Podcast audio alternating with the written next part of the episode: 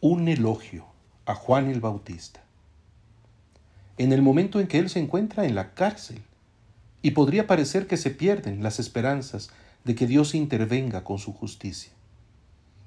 Pero lo que interesa al Bautista no se reduce a su propia condición presente. En ella es firme, porque él mismo no ha hecho otra cosa que permanecer fiel a la misión encomendada. Él ve más lejos.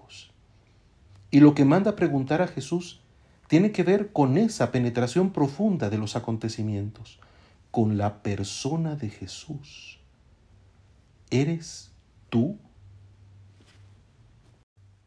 Su propia penuria y el testimonio que aún lo espera indagan sobre el proyecto de Dios en el que él mismo se reconocía involucrado como mensajero. ¿Eres tú el que ha de venir? ¿O tenemos que esperar a otro? La respuesta de Jesús se articula desde los testimonios. Los mensajeros han de hablar de lo que están viendo y oyendo.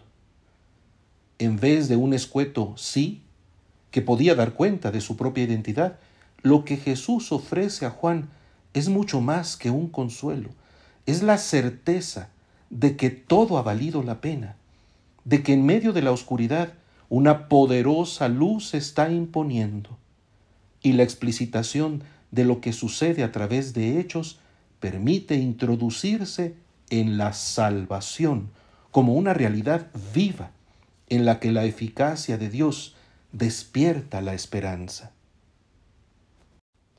Juan podrá alegrarse en la cárcel.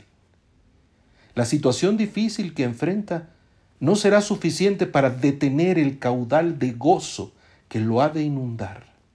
La pena y la aflicción terminan, aun cuando a él todavía le falte la suprema ofrenda de su martirio. Pero es que la adversidad no determina la victoria, el éxito definitivo de una libertad consagrada a la salvación.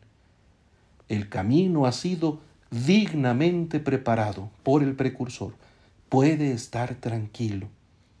Y como el mismo Jesús lo advierte, aunque de él se pueda decir que es más grande que un profeta, y asegure que no ha surgido entre los hijos de una mujer ninguno más grande que él, algo mayor está ocurriendo ya con la llegada del reino de los cielos, de modo que el más pequeño en él es todavía más grande que Juan el Bautista.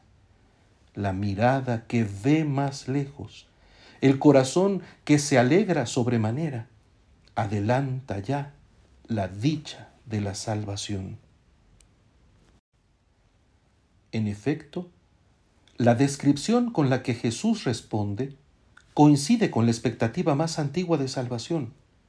Por boca de Isaías se invitaba al pueblo de Dios a tener ánimo y no temer, porque los ojos de los ciegos habrían de iluminarse y los oídos de los sordos de abrirse.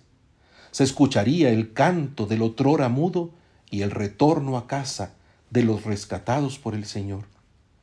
Y ya desde entonces estos signos apuntaban a algo más grande, a una salvación que no se reducía a la superación de determinadas condiciones de sufrimiento y minusvalía, en voz del profeta, la naturaleza misma se convierte en signo que parece imposible.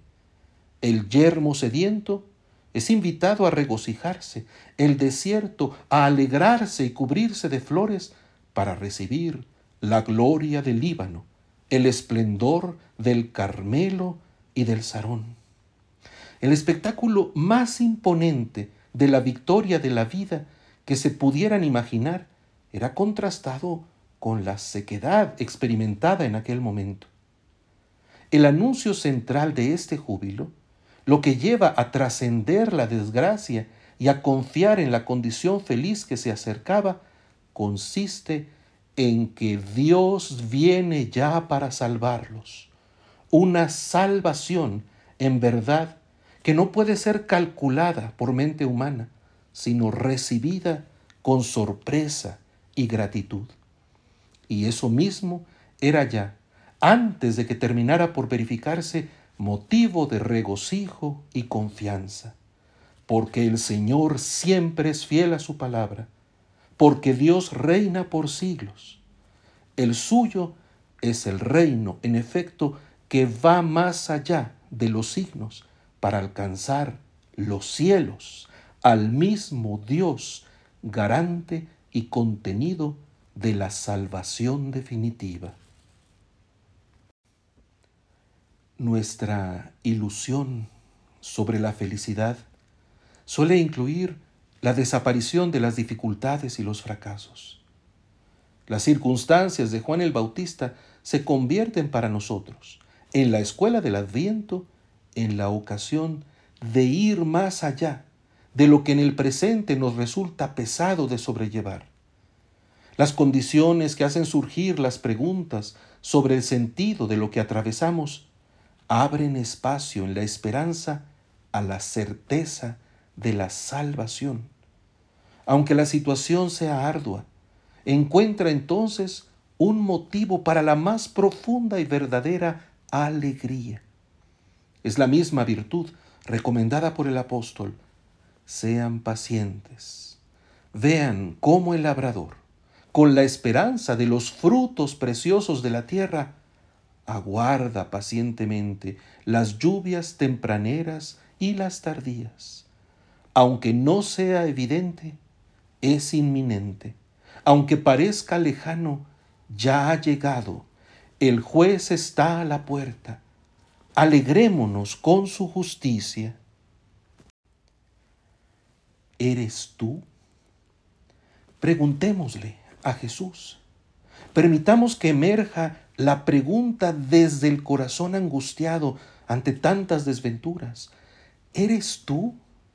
¿O debemos esperar a otro o buscar en otro lado? ¿Eres tú el deseado con amor, el anhelado de los tiempos? ¿O hemos de indagar si el sentido de la vida radica en otro lado?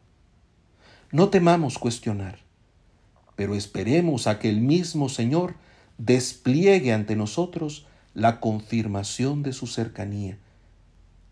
Y entre los signos que nos ofrece, en la miríada de testimonios con que ha engalanado la historia, descubramos uno pequeño, sutil, pero contundente, el de su presencia eucarística.